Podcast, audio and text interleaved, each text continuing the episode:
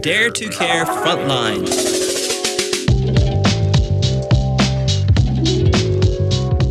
人々が必要としている care に直接関わっている最前線の現場の方々 Frontline Workers に焦点を当てるこのコーナー Dare to Care Frontline 今日お話ししていただけるのはご家族でオーガニックで無農薬そしてサステナブルな農業を営み笠松ファームズという名でオンラインで新鮮な野菜や卵を販売していらっしゃるなぎかおりさんです。なぎさんこんにちは。こんにちはどうも。Thank you so much for coming. Yeah ありがとうございます。Thank you. So よければ早速なんですけど、この笠松ファームズでの取り組みについて簡単に教えてください。はい。えーと、笠松ファームズは実は私と主人はもともと都内で、まあ、普通にサラリーマンをしていたんですけれども、えーと、大震災311の大震災のがあってでちょっと田舎である神奈川の山奥の、えーと、山梨との県境のところに引っ越したんですね。はい、でそこでやっぱりあの自分たちの生活の多分消費中心だった生活とか、えーとまあ、健康に対してちょっと意識を持ち始めてでそれで最初は家庭性菜園レベルでいろいろ野菜を作ったり鶏を飼ったりしていたんですけれども、はいまあ、あの2020年あたりからコロナがやっぱりこう充満してきたとところから。もともとやっていたあの横村イコ横村イコラっていうあの宿があるんですけれども、そちらのやっぱ宿泊業のあのビジネスが結構さ大変なことになっていたのもあり、はい、じゃああの農業のビジネスの農業をしているのをちょっとちゃんと本格的にビジネス化してやっていこうっていうことになったんです、ちょうど2年ぐらい前ですね。なのでであの、まあ、中心的なのはやはりあの平飼いで飼っている鶏の卵、うんうん、あと野菜も基本西洋野菜中心に作っていて。西洋野菜はい。はい、あのまあ、ケールであるとかスイスチャードとか、うん、今ちょっとあのバターナッツとか主流に、ま、あの市場に回ってきてるんですけれども、はい、まあ、2年前はまだ本当にもっと回っていなかったもので、うん、結構ニーズがそこにあるんじゃないかなと思って、うん、そういうものを中心に作ってきました。わおすごいです。あのもう農業に関してぜひぜひい。ろいろとお聞きしたいんですけどその前に、はい、その311があってその引っ越されたっていう話があったんですけど、はい、これあのまあ多くの方が311起きて何かしらのシフトが人生に起きたっていうのはもういろんなところであると思うんですが引っ越されるってすごいやっぱこうステップとして大きいなっていう印象を持つんですね、うん、この引っ越しを決意した理由っていうのはどのようなものがあったんでしょうか？そうですね。移住まあその時もだから移住まああんまり世の中でこう移住してみようとかいうのまだそんなに出回ってなかったんですよね。ちょうど10年前なんで、うんうん、なんですけどあのたまたま主人がこの今私たちの住んでいる町にパーマカルチャーセンタージャパンっていう、はいはい、まあ、そういうちょっと持続あの可能な生活とか農業とかを、うん、まあ、模索しているそういう、まあ、考えなんですけれどもそういうセンターがあってそこで、実はもうすでにあの東京生活している時から興味があって行ったことがあって知ってたんですね。うん、はいはい、でまああのまあ、ネット環境とかもだいぶもう、ね、10年前だと整っていて、まあ、リモートで、自営業だったらまあリモートで働けるしっていう考えで、はい、もうとりあえずあのやっちゃおうやっちゃおうっていうことで、うん、主人とその時まだ2人だったんで子供いなかったんで当時は、うんうん、じゃあもうリスクもまあそんなにないでしょうっていうことでもうダメだったらまた戻ればいいしぐらいの感じで、あのとりあえずやってみたっていう感じでとりあえずが今もう10年になっちゃったんですけど、うん、すごい、はい、そういう感じです。そうじゃあその Big Leap に出てから10年ということですが、まああの、うん、その農業関わらずあの、経験したこう Big Leap に伴う変化の中でのチャレンジとかあるいは喜びとかどういった感じだったんでしょうか、うん、そうですね。チャレンジ喜び、まあ、やはりあの私たちも別に農業のことをそんなによく知っていたわけではないので、はい、もう手探りで結構やってきて実際どういうマーケットをタ,、まあ、ターゲットしてるか自体もある意味で分からず、誰が買ってくれるかなみたいな、本当そういう感じでやってみたんです本当誰か興味あるの？こんなことにぐらいの感じで。やって、で本当に試行錯誤であの特にまあオーガニックファーミングで、うん、あの有機でやっているので、はい、そのチャレンジっていうのはすごくあの感じていて、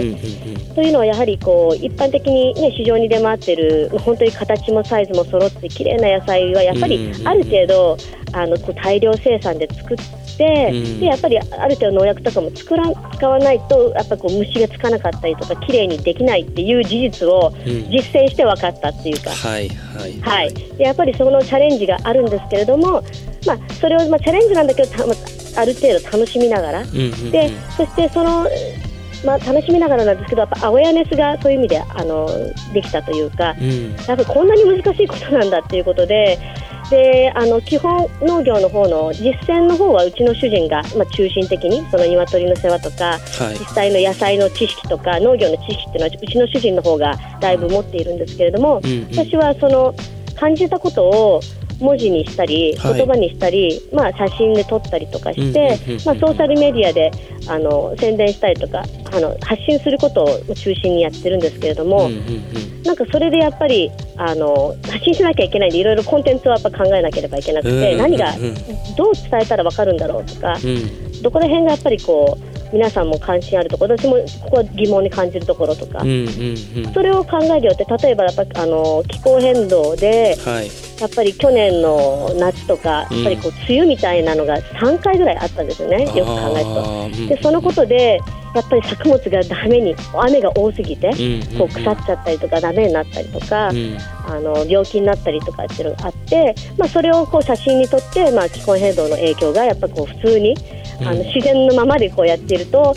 あのあるんだなって感じますっていう例えば発信をしたんですね、うんうん、そうすることでやっぱりいろんな人がやっぱりその現場の声というか、うん、そういう感じそういうふうに感じていただけていろいろメッセージが届いたりとかあのいろんな人とつながる機会になったっていうのがあります。うん、わお。素晴らしいチームワークですね。あのまあもうヒュージシフトもすごい大きな変化があってでその中で、いろんな難しさをそのオーガニックファーミングの中で感じるっていうことだったとは思うんですけど話の一部が。なんでわざわざそのチャレンジングな無農薬っていうところなんでしょうか？あの本当に単に、うん、やっぱり私たち家族もおいしおいしくてやっぱ安全なものを食べたいっていう、うん、本当そこがあのその試みをしている理由、うん、であのそうですねやっぱり体に入れるものなんで、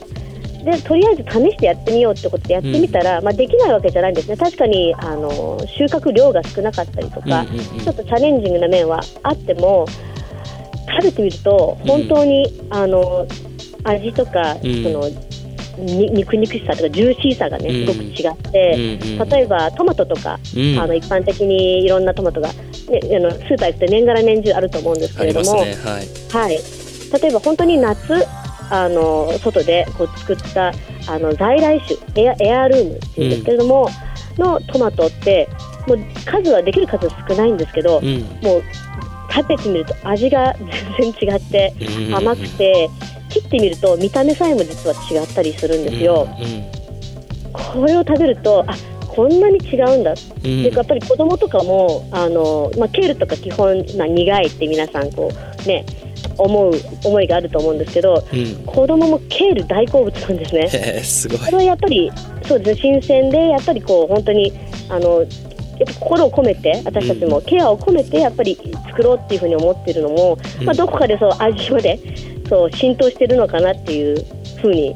感じますね。うん。あの僕の好きな言葉で「We are what we eat、はい私たちは私たちが食べるもの、まあ、さらに言えば We are what we eat eats ってまで言いますけど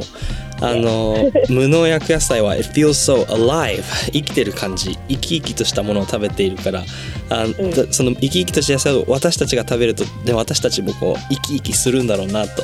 すごく思います、はい、さらにはこうアトピーなんかも良くなっちゃったりとか、うん、なんかそんな効果もあるっていう風に聞くんですが、まあ、We are what we eat つまりこの無農薬の野菜を食べるっていうことはこの上ないセルフケアなのかなっていう風に思ったんですけどその点はどうでしょうか？このケアっていうところで何か農業をして感じること、はい、気づいたことっていうことはありますか？そうですね。やはりあの健康にすごくつながっていて caring about your health とかセルフケアにすごくつながってると思うんですね。で実際にあの購入してくださってるお客様って結構リピートで来るお客様ってやっぱそういうあのケアでやっぱその私たちの作っているのがどんな風に作られているのかっていうことも care、まあ、それも知りたい、they care about that でもあるしやっぱりすごく健康のことも意識があってケアしている。自分たちもあの作ったものをこんな風に使いましたよっていうあの写真とか、うん、あの送ってくれたりとかして、うんうんうん、だから、うん、そうですね。すごくケアにつながっていると私は思ってます。いや素晴らしいですこうやってあの、まあ、ケアっていうのは一つこだわるって意味でもあるのかなってすごく思っていて、うん、そういう意味でその自分が食べるものにこだわるっていうところにあのやはりこう、ね、思いが向いてる人っていうのは今増えているんですかね？増えているんじゃないかなと思いますね。やはりまあ一般的にもこう市場回ってる食べ物にもやっぱキーワードが最近ねあのサステナブルであったりとか、うん、あのエシカルであったりとかすごくあると思うんですけども、うん、まあやっぱりケアっていう意味でもあのやっぱり一般的にこう今すごく意識がそっちに向いているので、うん、まあ、私たちも、まあ、こうやって機会をいただいたりとか、いろんなお客様からやっぱ声かけていただいてであとあのお客様だけじゃなくて教育機関からも最近あの大学でのちょっと講義の一部に参加させていただいたりとか、はい、あとちょっとコロナ中なんであんまりそんなに積極的に行ってないんですけれども、まあ、少人数であの学生徒さんたちがちょっと来て、うん、実際にどうやって鶏を世話して卵を収穫してで野菜もあの苗作ってとかそういう経験をしたいっていうようなあの要求が最近多いです。ここ本当1年ぐらい特に。わあすごい。楽しそうです。実際に行ってそんなことが体験できるなんて、はい、やはり都会だとね何もできないですもんねそういったことが。そうですね。本当に都会からあの遠くない距離でこんなになんか自然があるんだなって結構皆さんおっしゃるんですけど私たちも本当に移るまで知らなくて、うん、あの本当に電車乗ってすぐに来れる距離であるので、まあ、コロナがもう少し収まったところにはもう少しその教育部門でそういうファームツアーであったりとか、あの学校などとコラボレーションして何か提供していければなというふうに思っています。いや僕もいつか行かせてください。ぜひぜひ来てください。あの、はい、ちょっといくつかまだ聞きたいことがあって、はい、えーはい、一つお聞きしたいのがやっぱりオーガニック地球にいいもの体にいいもの高いっていうイメージがあります、あのここに関してはどのように向き合うのがいいんでしょうか？そうですね。高い。あの正直私たちこう作ってみてまあ値段まあ、どれだけその時間なりエネルギーなりを費やしてるってことをちょっとこう換算してみると、うん、多分一般的に、ね、値段ついてる野菜よりは少し値段は高いと思うんですけど、うんでもやっぱそれだけ手間暇が結構かかっているっていうのは正直なところあります、うんうん、なのでどうしても値段も少し上がってしまうんですけれども、うん、でもやはりあの本当にどこから来ているか分かっているし、うん、買う側としてはですねあの購入していただく側としてはあの本当にどこから来ていてどのようなケアしてきてっていうどのように運営しているっていうところも、まあ、ウェブサイトなどでもあの私の方で公開しているので、まあ、そういう意味でこう安心を買ってもらっている少し値段が高くても、っていうふうに考えていただけていいのかなと思います。うん、うん It reflects the true costs. All the costs are ちゃんと reflected in the price ということで、まあ、安心もそうですし、作ってる人が見えていて、地球にも良くて、で、食べる人の体にもいい。and paying a little bit ちょっとだけそのために、まあ、大きべあの若干そのプライスが上がるっていうのは、まあ、考えれば考えるほど違和感はないですよね。ありがとうございます。そう言っていただけると嬉しいです。はい。本当に。もうこの、はい、あのラジオを通してより多くの人が、ね、セルフケアっていうところでも、まあ、エースのケアっていうところでもあの、はい、無農薬のお野菜に目を向けてもらえたら嬉しいなと思いました最後にあのこの先どんなことをしていきたいですか？あのもともとはまあファームを結構こうここ2年間特にあのファームのビジネスを広げてきたんですけれどもあの実は今ちょっとサステナサステナビリティに特化した、はい、あのファブリックっていうちょっとコンサルティング会社でもちょっと仕事をしていて、うんうんうん、でそうするとパソコンで日中仕事をするちょっとオフィススペースが今探し必要で、はい、あのうちの主人がその鶏小屋うち結構大きい鶏小屋があるんですけれどもサイトにも載っていて、はい、そこの目の前にはタイニーオフィスをあの作ってるんですね、はい。でやっぱり世の中こうウィズコロナになって自分の健康もやっぱり守りつつ、まあ、生活を維持するっていう意味ではい。あのそこで働けるように今こうつくあの作っていて、まあ、そういう意味でそういう新しい、まあ、はい。ビジネスアイディアはい。を今あの追求しているっていうのがまず一つあるのとはい。あとそうですねあの今までは野菜と卵卵に焦点を置いていたんですけれども、はい。実はちょっと2年目に入ってから、うんうん。あの本当に新鮮な葉物うんうん。だけでなく、いろんなものが、まあ、日本のそのもったいない精神というか実はうん。いろんなものがこう自然の中に溢れていて、うん。それを活用できるっていうことに最近、まあ、子供を通して特に気づいたんですね。はい。例えばその鶏の羽とかもすごい結構抜けたりとか落ちていてそれを集めて子供があのフェダーダスターあの埃を取るのにこれいいねとかやってたりしてはいはいはい。普通に、ね、ホームセンター行って買わなくても実はそれで大丈夫だったりとか、うんうんうんうんあのちょっとしたことなんですけど、まあ、あのアケビってあのつるうん。みたいなものですね、あの長いバイン。それをこうそこら辺に本当生えてるんでそれ引っ張ってきてクリスマスリースを作ったりとかうん。あの自然界のあるものをうまくこう私たちの今生きているサステナビリティを、まあ、ちょっと意識した、まあ、そのライフスタイルから生まれたアイディアそれをうまくこう、まあ、商品化したりとか、うん。うんまあ、次のステップに持っていったりとかっていうのも可能かなと思っていて、うん。で、あのー実際最初の12年その多品あのしすごい多い幅広い野菜20品目ぐらい作ってたんですね。わお。ではいやっぱりそうすると植える時期が違ったりとか、まあ、その日陰が好きだあの湿ったところだっていろいろこう違うんですよ。うん。ですごく管理がやっぱり難しくてうんうん。私たちのスケールはまあ大きいファームではないので小さいところであるんですけどこういろんな差があるので難しくてちょっと変えてみようと思って今年は実は麦をたくさん植えたんです。おわおうん麦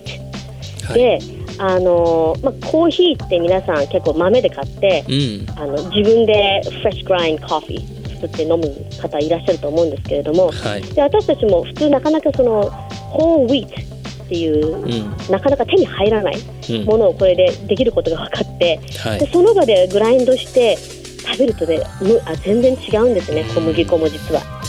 そうです。なので、はい。そういうものも今後例えばサービスとしてあのオンラインサイトの方から提供して、うん。であの注文してからグラインドするとか、それぐらいあの新鮮なものをあの提供するとか、わそういうこともビジネスに今ちょっと考えているところです。ああの美味しい夢が広がってってますね。どんどんね食いしん坊なんでうち。いや素敵なお話。ありがとうございます。I love the office、uh, fresh eggs and fresh ground wheat in a beautiful working condition as well. That sounds really fun. めちゃくちゃ楽しそうです。ありがとうございます。はい、あの情報は常にあの Facebook グループとあの Instagram などあるので、そこからチェックしてもらえればと思います。OK です。皆さんもぜひチェックしてください。なぎさん今日はありがとうございました。体調に気をつけて頑張ってください。Take care Thank you so much、ありがとうございます。Thank you.